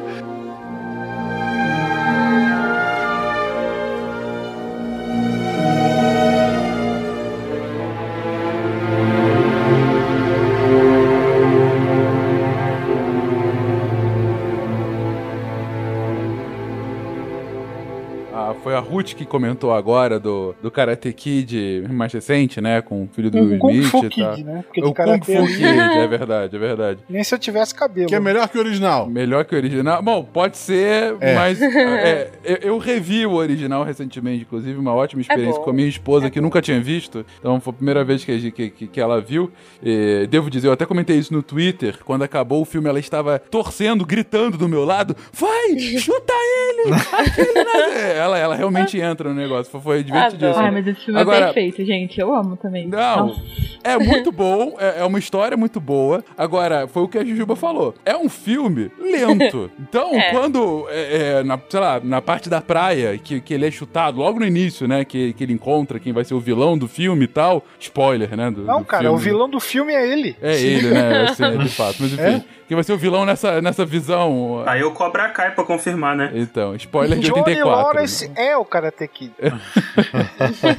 que de Karate não tem nada, né? Convenhamos também. É verdade. É. Quando, quando ele encontra o Johnny Lawrence na praia e tal, ele recebe o chute. O final dessa cena é tipo, aí a menina vai falar com ele: Não, deixa eu te ajudar. Ele, não, não quero ser ajudado, não quero. Aí ele vai andando. Não, não quero ser. Não sei por Tem que faz com a vozinha isso. bem fininha. Não sei por que faz isso. Não sei. Não sei. E fica tipo uns 15 segundos. E não faz o menor sentido. Por que, que não tem o corte, sabe? Próxima cena. E, e o filme É. todo é assim. e Não, não, não tem uma. Um, o mesmo, assim, a mesma constância de corte que a gente tem hoje aqui, né? Pô, coloca isso pra 1915, eu imagino realmente como é que. quando é que tava realmente. Não, isso, isso é muito legal. Quando a gente vê a, a- a evolução dos filmes, essa é a primeira coisa que a gente percebe. O ritmo. Então, você tinha uma necessidade de explicar muito mais nos filmes an- antigos. E pra hoje você salta, você faz inversão temporal, você, você coloca. Você muda o texto. Tipo, hoje é liberado, né? A gente já tá Sim. vendo. A, a linguagem já se estabeleceu. Agora, de fato, nesse começo existia muito uma dúvida se o corte era algo que funcionaria, se as pessoas entenderiam, se elas não passariam mal, se não vomitariam na, na, na exibição, se elas entenderiam alguma coisa. E aí no começo realmente os cortes são usados de maneira mais bem, bem assim, tipo, você muda de, de momento. Então você tava na casa, não sei o que, aí vai passar um dia, você tá em outro lugar. Tudo bem, tem um corte. Mas aí a cena toda vai ser filmada num contínuo no outro lugar. As pessoas iam, iam entendendo. Mas aí, de fato, eh, diversas pessoas foram experimentando. O próprio Jorge Méliès foi um desses caras. Que ele, ele de fato, assim, foi um, um grande, é, é uma grande referência para esse cinema narrativo, né? E de fantasia especificamente, fantasia, ficção científica. O cara, o cara é, explorava esse, que na- na- era, era a mesma coisa, porque o que pra gente, né, hoje a gente chama de ficção científica, talvez lá seria mais uma fantasia, a viagem na lua era mais, hoje a gente vai considerar muito mais uma fantasia. Mas é, aí o que acontece? Esse negócio do corte funcionar, é algo que eu até falo pros meus alunos de fotografia, que é, é assim, pode ser que nunca tivesse funcionado, assim, por que que um corte funciona? É, não- Pode ser que não funcionasse nunca, mas tem algo muito interessante que é o seguinte: tem um livro chamado In a Blink of an Eye, é, num piscar de olhos, tem em português. Quem gosta de cinema, é, é, é, ba- basicamente é um dos, gran- dos maiores editores de Hollywood que escreveu esse, esse, esse livro. E é o cara que editou O Poderoso Chefão, Apocalipse Now. Tipo, um, um cara que editava naquela época na Moviola, começou os primeiros softwares de computador para edição. Esse livro é muito legal porque ele, ele meio que conta, ele, ele vai te contando, assim, dando uma ideia de por que, que esses cortes funcionam. E aí já dando um spoiler também, mas o, o livro é muito bom, assim, é, leiam de qualquer jeito. Mas o que ele, o que ele fa- é, fazia era o seguinte: ele percebia que quando ele estava editando, então imagina você tá na Moviola, que é um aparelho que você dá play, ela vai tocando o, o rolo que você colocou ali, aí você dá um stop, por exemplo, né? Ele vai, ele vai projetando. É um projetor, só que com controles. É um projetor super preciso que você pode parar, voltar, porque o editor tinha que ter um recurso para isso. Então ele punha o rolo e avançando até o momento que ele achava que ele ia ter o corte, pausava. Gente, o corte era literalmente um corte. Ele cortava a película. Daí que vem a palavra corte. Você corta, você corta a película, pega um outro rolo da, da cena que você vai fazer o corte, vai fazer a, a edição, põe, paz, pausa, corta também. Agora você cola uma película na outra, você grampeia e cola. Isso é um corte. Aí se você errou, se você não gostou, você tem que desgrampear, trocar. É uma coisa maluca. Como é que era possível ter cinema assim, maluco? É, aí ele percebia, né? Então, olha, olha só, você não vai querer errar um corte, certo? Se a gente tô falando que é tudo um processo complexo, você quer cortar de uma maneira muito precisa. O método que ele usava era o seguinte: ele tava lá assistindo, e aí ele sentia que era o momento do corte, ele dava stop. Aí ele anotava o número do frame, digamos, do frame 270, 271, vai, parou no 271, aí ele anota.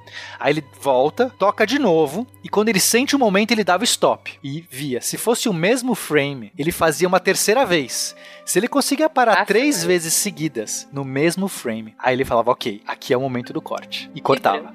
certo? É, tipo, porque era uma, era uma arte, você fala assim, cortes ideal. Assim, por isso que eu falei, esse, esse livro é muito legal, porque a gente hoje não tem nem noção, assim. Hoje você corta onde você quiser várias vezes e não gostou, você descorta, assim. Hoje É- tem Ctrl é, a Z. gente tem que tem Ctrl Z, Pois se arrasta é. pra esquerda, pra direita. Quem trabalha com, com software de edição nu- nunca, nunca vai pensar em tentar pausar três vezes no mesmo frame. Mas aí o que, que ele percebeu, esse cara, né? O, o- o- chama Walter Murch, o, o, o, o autor. Ele percebeu que ele depois de que ele desenvol- desenvolveu esse método e tal, ele começou a pausar várias vezes. Ele, ele- notava que quando ele pausava, que ele era o momento certo, que ele pausou certinho ali, ele percebeu que tinha alguém piscando na cena. Ele começou a achar curioso. Eu falei assim: nossa, olha, foi bem nessa hora que o cara piscou, eu pausei. Ele não fazia de propósito. Ele começou a notar que o momento que ele sentia, que era o ideal da- do corte, tinha o, a pessoa que estava falando, etc., piscava. Aí ele começou a perceber que talvez o que a gente, é que essa experiência do corte, a gente vive sim no nossa, nosso dia a dia. Quando você está falando com alguém e você pontua alguma coisa, a gente não pisca só para lubrificar nossos olhos. A gente pisca também para endireitar nossos pensamentos, para você dar uma pausa. Você você tá no lugar, eu tô indo para cozinha, aí vou pegar a água, eu viro, eu pisco também. E, e nessas conversas, nesses momentos, a gente tá sempre piscando, e o piscar é um corte. Você pisca, você limpa a tela e você tá já olhando pro outro lado. Talvez essa sensação do corte, ela não é tão alienígena assim. E aí ele cria essa teoria dele. Por isso que o livro se chama, inclusive, Num Piscar de Olhos. Que é meio que a gente já tem, a gente, na nossa vida cotidiana, embora seja um contínuo, ela não é um contínuo. A gente seleciona os pontos de corte, porque não vale a pena a gente ficar guardando tudo. A gente vai cortando, vai seccionando, e a nossa memória, inclusive, vai sendo baseada nesses cortes que a gente faz. Então, talvez isso, né, é uma teoria dele, justifique porque com corte funciona no cinema.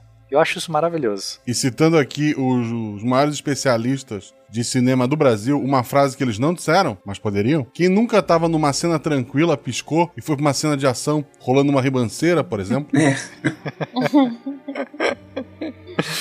Eu ia falar algo parecido que todo dia a gente tem um corte temporal, né? Que é quando a gente é- vai dormir e acorda. Meu Deus. Tem, tem esse também. Tem esse Normalmente é na mesma cena que a gente É, acorda. É, complicadíssimo quando tu acorda em outra cena completamente diferente. Uma cena de crime, por exemplo, é sempre um problema. É, mas enfim. Mas, mas é interessante, interessante a hipótese do cara, né? Que de fato nós vivemos um- uma sequência de cortes aqui a cada piscada. E agora o Pena acabou de fazer a maldição da piscada. Você, ouvinte, vai ficar prestando atenção Sim. a cada vez que você pisca. É por isso que vocês pararem pra ver cenas que tem personagens que não piscam costumam ser takes longos. Que nem no, no farol, por exemplo. Ah, é? Tem, tem realmente essa vinculação? Não, eu, eu tirei isso da cabeça, mas eu acho que sim. Puta, caiu, obrigado por essa. Nessa Ok. cena ele No não filme do. Farol tem o bumbum do, do, do Pete, do, do próximo É. Batman, e ele não tem o bumbum de Batman. Espero que tenha enchimento na roupa dele. Porque Batman tem que ter bumbum, né? Tem que ter bumbum. Oh, meu Deus. Porque a capa, quando ele tá, quando ele tá assim no alto do prédio, o vento bate, tira a capa, o que que tu vê? Bumbum do Batman, sem dúvida. Justo. Mas assim, só pra deixar claro pro ouvinte, não é toda piscada que é um corte, mas quando você corta o momento, você pisca. Uhum. Tipo, né? Cara, a gente saiu de piscada pra bumbum do Batman. e eu queria saber quanto que a gente vai voltar pra história. Agora Piscou, vai tocar perdeu. bum bum tantan. Bumbum Ah, tantã, maravilhoso. Bumbum tantã. o, o ritmo da pandemia. É, naquele momento, a gente. Bom, voltando aqui então pra história, como, como di- disse a Ju. é, a gente tá falando aqui nesse pré-guerras, né? A gente tá justamente nesse ini- início do século XX, anos 1900, 1910. O Pena comentou um pouco desse desenvolvimento, o Will também comentou rapidamente, do desenvolvimento da indústria do cinema americano, né? Que realmente você começa a ter é, uma. né, o, o- a, criação dos primeiros estúdios, né? Fazendo esses filmes cada vez maiores, cada vez mais profissionais. E, mas ao mesmo tempo, vocês tinham comentado no início do episódio, bom, dos Lumière, né? E de fato de toda a, a cena cinematográfica nascida na França. Ela tem também um desenvolvimento similar, é, é, ou não? É, é acaba sendo uma coisa mais artesanal, não com, com de fato estúdios de cinema. O cinema cresceu e, e se expandiu primeiros momentos, principalmente a partir da produção europeia. Mesmo que nos Estados Unidos também já houvesse uma produção, né? no mesmo período, uma produção até bastante intensa. Mas a produção norte-americana não foi sempre hegemônica nas salas de cinema e, por que não, nas televisões é, do mundo como a gente vê ainda hoje. Né? Voltando, os primeiros filmes exibidos lá em feiras, circos, espetáculos eram na sua imensa maioria franceses. E aí a gente vai ter uma empresa que vai dominar boa parte desse mercado, que era a Pathé Frère, a, empresa dos irmãos Pathé. É, boa parte dos filmes exibidos, não apenas nos Estados Unidos, mas inclusive aqui no Brasil e no restante do mundo, eram produzidos e distribuídos por eles. E aí você começa a ter uma rivalidade. Pra, a ideia era tentar é, bloquear essa hegemonia francesa, principalmente no território estadunidense. Não, e de fato, Will, é uma coisa que os americanos, a, a Pathé, né? Então, embora sejam americanos, a empresa é francesa, né? Dos irmãos É, eles conseguiram é, algo que os franceses não conseguiam, que era a velocidade de produção. Então, é, é, na França tinha, né, a origem do, do cinema, tinha toda essa já uma, uma questão cultural mais forte, mas nos Estados Unidos os caras estavam conseguindo produzir a toque de caixa. E, e daí isso isso acabou dando uma vantagem, porque você tinha você tinha uma, uma produção que chegava no mercado mais rápido e que atendia justamente esses Nickelodeons no começo. Então, você vê, a, a- a questão. Você, você preferia ter mais velocidade e agilidade, fazer filmes talvez com uma qualidade menor, mas porque o seu público também tá pagando o níquel, né? Seu público ali tá pondo a moedinha. Enquanto você tiver moedinha entrando, você tá, quando você conseguir pôr filme lá rodando, moedinha tá entrando. Você tá Então, querendo acho que te- dizer que os Estados Unidos nessa época é Bollywood de hoje. Ô, ô Fenca, ô, Fenca, só deixa eu fazer uma correção aqui, que eu acho que eu falei uma coisa errada. Que eu falei que a Pathé estava estabelecida nos Estados Unidos, mas não, ela era francesa mesmo. Ela, ela, então, então não procede o Bollywood, o Bollywood americano. Ela fazia os filmes e exportava pro mercado americano. A velocidade de produção da Pathé era tão grande assim que até 1908 era ela que, que dominava o mercado, né? 60% dos filmes em circulação era da. Ma- Mas no fim quem ganhou foi a pipoca, né? Porque bater no cinema deve ser complicado. É justo. Pensa você comeu esse filme com patê? Nossa. Leva uma torradinha. uma pessoal. torradinha. E você vai ter é, é, campanhas encampadas pelo governo e pelos novos empresários de cinema dos Estados Unidos contra esses filmes franceses, alegando principalmente a falta de moralidade. É o quê? Olha só como Esses algo é atual. Contrários aos bons costumes norte-americanos. Ah, pronto. Esses franceses amorais. Ah, caraca. Estão querendo colocar sexo. Olha, vou falar pra, vou falar pra vocês que se tem um filme que eles é, filmaram, entre aspas, uma execução, então realmente talvez tivesse uma. Então foi- fosse muito avant-garde lá pra eles. É, imagino, imagino que pornografia já existisse nessa época, né? Afinal, pornografia é o motor da inovação do século XX. Logo no começo você já tem vários gêneros. É, filmes religiosos, ficção, tem de tudo. O primeiro faroeste vai aparecer, que é sensacional. A gente vai falar dele daqui a pouquinho. Mas assim, por, por trás disso, o que se queria era a conquista do mercado interno dos Estados Unidos. Uhum. né? Então, esses novos empresários, com o apoio do governo, queriam promover filmes nacionais, tirando os filmes é, franceses do país. Então, primeiramente, você precisa ocupar a sua casa, Uhum. para que depois você possa se expandir para fora de casa. Boa e velha reserva de mercado e aí depois para tomar o mundo. E é o que acontece, né? Digo, quando. Principalmente quando vem a, a- a Primeira Guerra e a. Bom, a virtual destruição da França, aí os Estados Unidos têm terreno livre pra, pra dominar esse war cinematográfico global, né? Vai ser nesse cenário, inclusive, que os empresários dos Estados Unidos constroem um distrito na cidade de Los Angeles que serviria para alojar as principais empresas do ramo cinematográfico, objetivando a expansão da produção e abarcando espaços de, de exibição da- das salas no seu próprio país, né? E depois em grande parte do mundo. Era o início de Hollywood. Olha aí. Onde a gente vai jogar esse monte de, de artista que faz cinema? Ah, tá lá, perto do deserto, lá, naquele rolê. Paga eles lá. Então, assim, você tá realmente criando um cenário para que aquela indústria é, é, é o que a gente viu depois no, no- tipo Vale do Silício, né? No caso foi de fato Hollywood. Vale da película. Um, vale da película. O Vale da obrigado, película. Caio. É, de fato um, um, um locus para que aquela indústria conseguisse se desenvolver e tomasse de assalto todo o território nacional, mas também já começando a ver esse território internacional. Então, justamente por conta de Hollywood, uma pergunta para vocês, não sei se, enfim, também se, é- se dá para saber exatamente e tal, mas como a Ruth mesmo já tinha feito a, a- a provocação antes, ah, queria ver. Bom, é inegável que a indústria cinematográfica norte-americana é uma das principais, é, um dos principais veículos de exportação da cultura norte-americana para o restante do mundo, né? O imperialismo sedutor. Exatamente, exatamente. É, é, é o que a gente chama de low politics, né? Você tá exportando cultura para conquistar corações e mentes e fazer com que o seu poder eh, se torne mais palatável, né? Ah, mas você tá sendo muito, eh, assim, maniqueísta, não é por isso e tal. E é justamente esse maniqueísmo que eu quero questionar. É, hoje, em retrospecto, a gente pode falar isso porque, de fato, a, a- a cultura norte-americana acabou se diversificando pelo mundo a partir de muitos meios, mas um dos principais, se não o principal, foi o cinema. Foi, é, é, foi a cultura pop como um todo. né? A cultura pop que a gente estabelece hoje é a cultura norte-americana, né? Que acaba sendo regionalizada, mas é a cultura norte-americana. Isso começa com o cinema.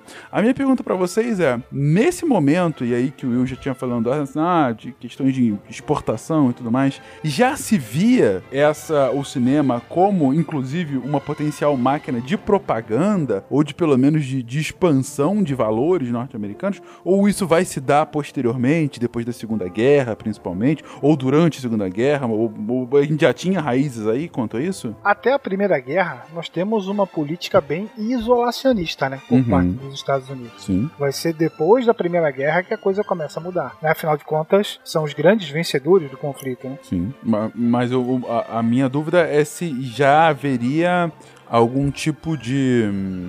Ah, vamos dizer. Eu não digo plano, porque aí parece que realmente é o governo norte-americano do alto de um castelo planejando como acontece É, eu, no acho, mundo. eu acho difícil, Franks, assim, eu, eu não tenho conhecimento apropriado para poder te responder isso, mas a minha sensação é de que não tinha essa já esse, entendeu? Essa arquitetura por trás, essa coisa. Eu acho que foi oportunismo. Foi que- oportunismo. que- é, mas eu não, não, não tenho, não tenho assim, como afirmar, porque acho que é mais a minha sensação mesmo. Uhum. É, é- é o meu feeling também, tá, Pena? Eu só queria realmente ver se haveria alguma outra história. Ah, não, porque. Assim, o que, o, que, o que tinha. existe é um fomento, é, um fomento à indústria do cinema, mas eu acho que aqui é uma questão mais de ganhar mercado interno, que é isso que o Will estava falando. Então, é, de ver que, pô, a gente está vendo que está dando certo esses Nickelodeons, que isso está crescendo, que tem um mercado aqui, e a gente está importando todos os filmes dos franceses. Então, acho que nesse momento é muito mais, cara, vamos fazer aqui, entendeu? Vamos fazer aqui, é mais barato, a gente faz do nosso jeito.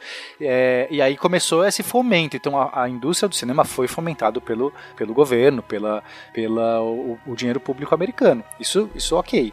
É, mas até a- a- a- antes da Primeira Guerra, eu acho bem difícil que já tinha também por trás uma agenda de que aí a gente vai ficar melhores que os caras e começar a exportar é o jeito de ser americano, entendeu? É, meio que é o que eu, que eu percebo. Sim. Mas ali nos anos 10, nós já temos as raízes do que ficou conhecido como o Star System, né? As Uhum. pessoas não vão mais apenas pro cinema ver a imagem. Agora você quer ver o ator e a atriz. Aí você tem tantos, tantos atores e atrizes famosos, né? Douglas Fairbanks, tem a Mary Pickford, né? É, eles começam essa, essa tradição que vai acabar constituindo um dos pilares do sistema hollywoodiano. Que, o- e aqui no Brasil o- é emulado no sistema das, das telenovelas, né? Há todo um aparato, há toda uma informação sobre a vida íntima desse- desses atores e dessas atrizes, né? Que vão acabar povoando o, o imaginário daquelas pessoas que estão assistindo a tela. Então muitos vão se identificar com aquelas pessoas. Muitos vão para o cinema apenas para ver, ou né, séries hoje em dia, né? Por causa deles, né? Existe um processo de identificação, talvez até a, psicologia possa nos auxiliar em relação a isso, né? Mas você projeta algo ideal, né? Uhum. E que aquelas pessoas talvez vivam uma vida que você gostaria de estar vivendo. Sim.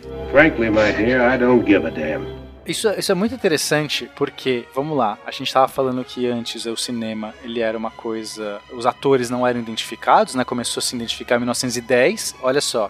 E em pouco tempo a gente tem uma inversão completa disso. De antes era aquele ator que não tinha, que, que era relegado do teatro, que achou, quebrou, né, fez um bico no cinema. O que acontece? O teatro, para você conhecer os atores do teatro, você tem que. O teatro tem que ir na sua cidade. Você nunca vê o rosto das pessoas. Você não tem como glamourizar. Então assim, você tem assim os grandes companhias de teatro, você tem os grandes espetáculos e vocês ficam esperando quando ele vai passar na sua cidade, numa cidade próxima para você poder ver. Mas ah, não é massificado, você não tem esse conhecimento massificado, você não vai discutir com o seu cara do, do trabalho, ah, você viu o, o espetáculo e tal, tipo, porque talvez aquele cara, entendeu? Você foi ver lá na cidade vizinha, o cara não viu, e aí é, não é massificado, isso vai acontecendo como uma coisa itinerante que você vai ter nesse culto, e o teatro sempre teve uma, uma outra camada, ele, ele não era como uma- os Nickelodeons que tinham uma, uma questão mais massa- de, de massas. E aí que no cinema permite isso, porque você pode a mesma pessoa, o mesmo rosto, os mesmos atores e atrizes passando nos Estados Unidos inteiro. Isso vai criando naturalmente uma glamorização. Isso acontece em muito pouco tempo. Esse Star System que o Will mencionou é justamente como você de uma hora para outra você começa a ter atores e atrizes e depois diretores e depois todo é, é, essa equipe, essa, essa indústria do cinema se tornando algo de prestígio, algo a ser cobiçado, algo gourmetizado. E isso é muito rápido essa transição. Uhum. Bom, mas essa transição e, e a expansão do cinema e a conquista global dele depois nas próximas décadas é algo que a gente vai ver no próximo episódio aqui dessa série de história do cinema. Ah, mas antes de acabar, eu acho legal, a gente já comentou aqui pontualmente de filme A, filme B e tal, que, que, ah, o Pena mesmo falou, ah não, os amantes de cinema enfim, já viram, né, filmes aí da década de 1910 e tal, 1920. Que menções interessantes vocês teriam aí, até pra quem tá afim de conhecer esses filmezinhos acelerados, como disse a Jujuba, né?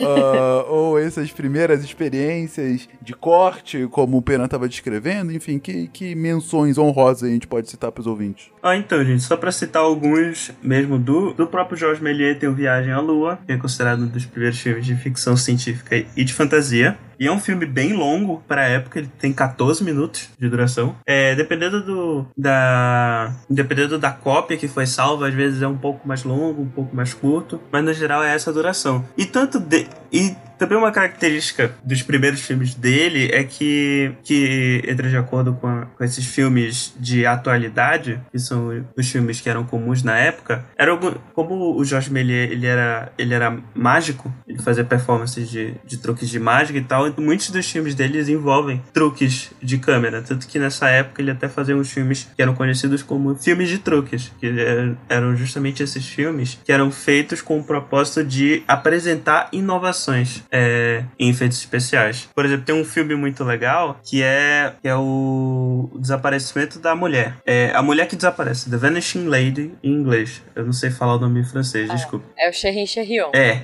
Então, é basicamente um, um truque de mágica, só que filmado. É, o- é uma mulher, é, é ele apresentando como o mágico. Aí ele coloca uma mulher no meio de uma cadeira, numa cadeira no meio do frame. Ela senta na cadeira, ele põe o pano por cima, e depois a, a mulher magicamente some, né? Que é o, o, o, o corte, no caso, que eles fazem. Também é considerado o primeiro spoiler da criada no cinema, que o título já entrega tudo que vai acontecer. Né? Não, é que acontece mais coisa no curta. E, tipo, é muito engraçado porque eles são bem curtos. Mas a mulher desaparece? Desaparece e depois tenta reaparecer. Então é spoiler. É. Só que depois tenta fazer Spoiler! reaparecer. E aí aparece um esqueleto. E depois desaparece o esqueleto. É, é bem, é bem divertido, na real, de ver. Tá, se não tinha tido spoiler antes, agora tem. Gente, o, o filme de 1898, tá? Vamos ser franco. Estragou a experiência pra quem não viu. E tem vários outros filmes dele nesse sentido. É, Muito mas bom. enfim, no- na, nas na página da Wikipédia, em inglês, tem vários desses curtas. Nas páginas do- dos filmes, tem os filmes, já que são tu- todos são domínio público hoje em dia. Vocês podem ver ele na página da, da Wikipédia. E é bem legal, é, inclusive eu tava vendo alguns aqui durante a gravação. Do- inclusive, domínio público Durante a gravação. Durante a gravação. Olha só, não tô prestando atenção na gente, Caio. É... Domínio público de filme é 70 anos também? Vocês sabem? Eu não sei. Bom, eu só faço perguntas difíceis, gente. Desculpa, ignora, editor. Só que uma vez a gente tentou fazer um Cine Missangas, É. o filme era domínio público, É. mas a música que tocava no filme não era e a gente tomou um strike. É É verdade. Fica aí o registro. Aí eu acho que também depende muito do estúdio, né? Tipo, sei lá, eu acho que os filmes da Disney. Deve rolar uma, uma parada contratual muito forte aí. Se se tiver algum ouvinte que manja disso, mas eu acho que é, os caras devem ter algum esquema pra não deixar em domínio público essas É coisas. pacto o nome que fala. Não, é porque eu sei que livro, domínio público, pelo menos no Brasil, são 70 anos, né? Então, depois de 70 anos, você pode publicar sem, sem qualquer problema de direito autoral e tal. Eu queria ver se esse filme tinha a mesma lógica, né? Porque, em geral, copyright você, você, você pega de uma mídia pra outra e tal, e só, só traduz. Mas, enfim, deixa pra lá. É, Outros filmes, gente, a, a serem citados? Você tem também do, do que foi considerado a grande bilheteria, o primeiro grande sucesso de bilheteria. É um filme de 1905 chamado As Cartas Vivas, no qual ele faz alguns truques de mágica com cartas, né? De baralho, cartas gigantes. É bem interessante. O filme tem 2 minutos e, e 53. Está disponível aí na, eh, no link. Ah, e que- um filme que conta um pouquinho da história dele é a invenção de Hugo Cabret, do Scorsese, né? Que é um Uhum. Muito bom. É. Muito bom. Ali- aliás, saindo um pouco do Méliès, tem o filme que o, o, o Will já tinha mencionado mais cedo, que é o Grande Roubo do Trem, é considerado o primeiro western do... O primeiro faroeste. Isso. Do Edwin Porter, 1903. Já nos Estados Unidos. né? E ele já é um filme com. Assim como o próprio Viagem à Lua, ele já é um filme um pouco mais complexo, porque muitos dos filmes do Méliès, eles eram meio que um. É, um contínuo, era uma ação contínua. Tinha os cortes, que era, que eram pra fazer os truques de aparecer e desaparecer alguma coisa, mas não tinham cortes de cena pra cena, não tinham cenas diferentes, era uma cena única. O Viagem à Lua e o Grande Roubo de Trem, ele já tem cenas, já tem cortes entre as cenas, tem dá, por exemplo, o grande roubo do trem dá pra, dá pra separar em momentos do filme. Tem o, o assalto inicial, tem eles invadindo o trem, tem o tiroteio no trem, por, a- o, e por aí vai. Tanto, Ô, Caio, para de dar spoiler, cara. É, o, o legal desse grande assalto é que ele foi revolucionário, assim, foi inovador, não diria revolucionário, foi inovador em vários aspectos. Então, ele é um filme de 12 minutos, então já é, pra 1903 é considerado um, um super longa-metragem. Uhum. É, ele tem essa questão dos, dos cortes é, que o Caio mencionou, mas ele tem também uso de bonecos pra fazer tipo um, substituir os atores em alguns momentos. Tem tiro. A cena final é sensacional. é muito é, bom. a cena final, o primeiro jump scare do cinema, né? E você acaba de estragar novamente a experiência daquele que queria ver. Pois é, o Caio veio hoje pra dar spoiler pra todo mundo. Ninguém vai ver nada, a gente querendo pelas pessoas pra ver. Então, assim, esse já foi um filme bem emblemático, é, que já trouxe né, um western, cortes mais ousados, uma câmera. Ah, uma câmera também, a câmera móvel. Então a gente já tinha também essa inovação de ser a câmera se mover. Então é, é um desses filmes emblemáticos que é, que é legal de ver. Acho que tem no YouTube, né? Tem também na Acho que- Wikipedia. acho que tem. Tem, tá aí no link, tá no link É, do tá no, tá no link, é verdade. Alguma Tem o, o, o que eu falei, o Gabinete do Dr. Caligari, que já é um pouco mais pra frente, não sei se, se entra aqui, 1920, Uhum. que é um filme do expressionismo alemão. O primeiro. É, é o clássico, assim, que é. Eu acho incrível esse filme. Eu ia dar É, outro eu já vi spoiler. acho que umas três vezes. Você já vai dar outro spoiler. Não, eu- ó, vocês podem cortar esse, editor, mas é o primeiro. É considerado o primeiro plot twist do cinema. Estavam todos mortos desde o início. Não. Não é, não é esse, mas é. Mas enfim, é um filme. É um filme muito legal. é, sabe, é- esses que pra mim já dá graça de ver. né? Com todo respeito ao Viagem à Lua, ao assalto do trem. Porque é um, Mas, é, porque é um feature é, filme, né? O do Gabinete do Dr. Caligari. Sim, já é, um, já é um filme como a gente entende como filme de verdade. Já, já tem uma, uma história grande, uma história complexa, com um monte de corte. Mas o estilo, a estética do filme, pra mim, é incrível, que é, esse, é o expressionismo alemão. Então você tem esses altos contrastes, essas expressões, essas caras e bocas, porque é meio que é um, a gente tá falando de um cinema mudo e que toda a expressão, né, o expressionismo, que, que você trazer tudo isso à flor da pele, da imagem, né, mostrar é, é, exagerado toda essa emoção, tá ali, é muito legal. É, é um desses que eu, que eu indico de é, prato cheio para as pessoas.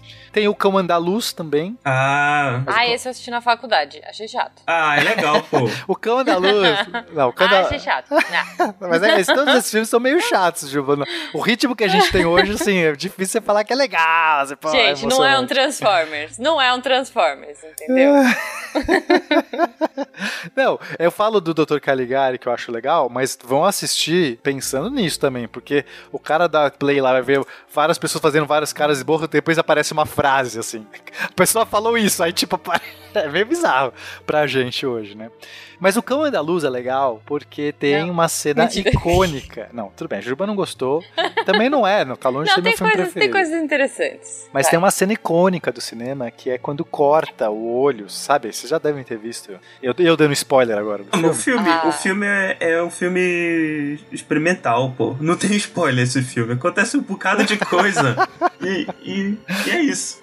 E tem, essas, tem esse momento que é, é, uma das cenas antológicas do cinema, que é você ver cortando, quer dizer, é um efeito especial tosco, mas enfim, não deixa de Ah, ainda dá ser. agonia, porra, ainda. É, dá- então, dá agonia ainda. Você sabe que não era um olho, nada disso, mas é aquela coisa da navalha no olho. Vocês já devem ter visto essa cena ou ouvido falar dela, né? Uhum. Filme do Luiz Buñuel, que é diretor de filmes surrealistas. Mais pra frente, vai ficar mais famoso. Mais pra frente. O canal Curta tem uma série de 15 episódios chamada A História do Cinema Uma Odisseia. Eles perpassam basicamente 12 décadas contando nos vários continentes, né?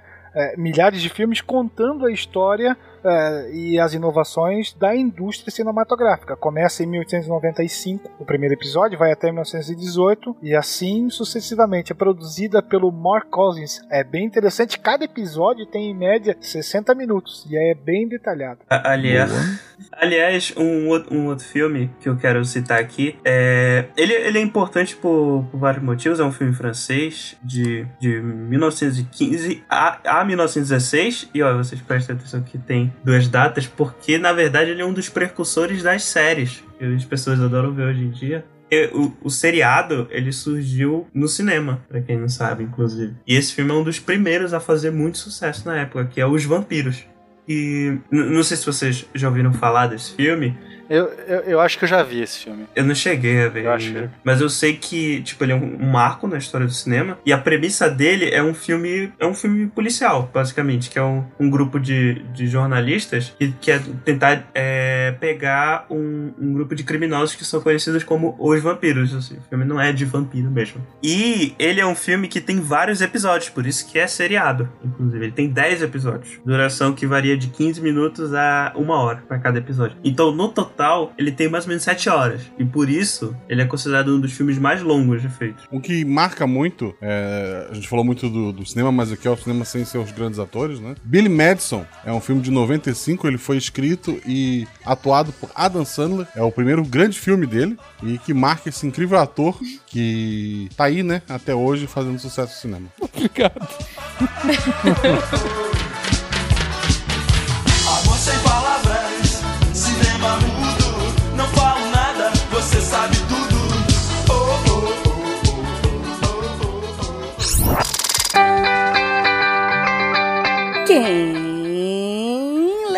da semana põe um dedo aqui que já vai fechar. Eu li! Que maravilha, anime! O que, que você achou dos textos da semana? Os textos estão, assim, muito bons, né? Porque, assim, os redatores são muito bons sempre, então tá muito bom. É isso, gente. Segunda-feira a gente teve em formato de texto o Spin 1155. Quem foi Cordel Hu, da fantabulosa Isabela Fontanella. Terça-feira a gente teve Richard Wagner e o auge da música narrativa. Pra variar, Vitor Camilo arrasa. O caba bom. Ah, Quarta-feira a gente teve. Ei, vai deixar eu falar, não? Tá, deixa eu falar de quarta-feira. Quarta-feira teve a má elaboração do luto e suas consequências. É a continuação daquele texto da semana passada, da Jill. Isso, gente, esse texto tá assim, tá incrível.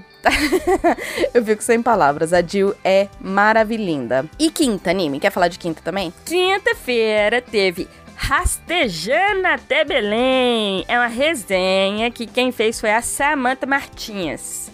Gente, Samantha é incrível. Falei pra ela que ela deve, devia ser paga pra fazer essas resenhas, porque ela escreve muito bem e as resenhas são sempre incríveis. Eu fico com vontade de ler absolutamente todos os textos dela. todos os textos que ela resenha. Ah, Sexta-feira teve texto do Luiz Felipe. ahn, o mimimi e a violência sublimada. Ele traz um tema importantíssimo sobre a questão da linguagem e violência. Eu sou suspeita porque, né? É De linguagem. Mas hum, eu vou dizer que esse não ficou um texto muito fácil de ler, não, como a gente tá acostumado. Mas é um texto incrível, tá valendo muito a pena. É isso. Se você também quer se tornar um redator deviante, manda um e-mail para contato@saicast.com.br. E todos esses textos que você me ouviu falando aqui você encontra em www.deviante.com.br. É isso. Aqui é a Debbie Cabral, editora do portal Apagando a Luz da Torre Deviante. E anime! Este programa foi produzido por Mentes Deviantes. deviante.com.br Este programa foi editado por Tapcast. Edições e Produções de Podcast.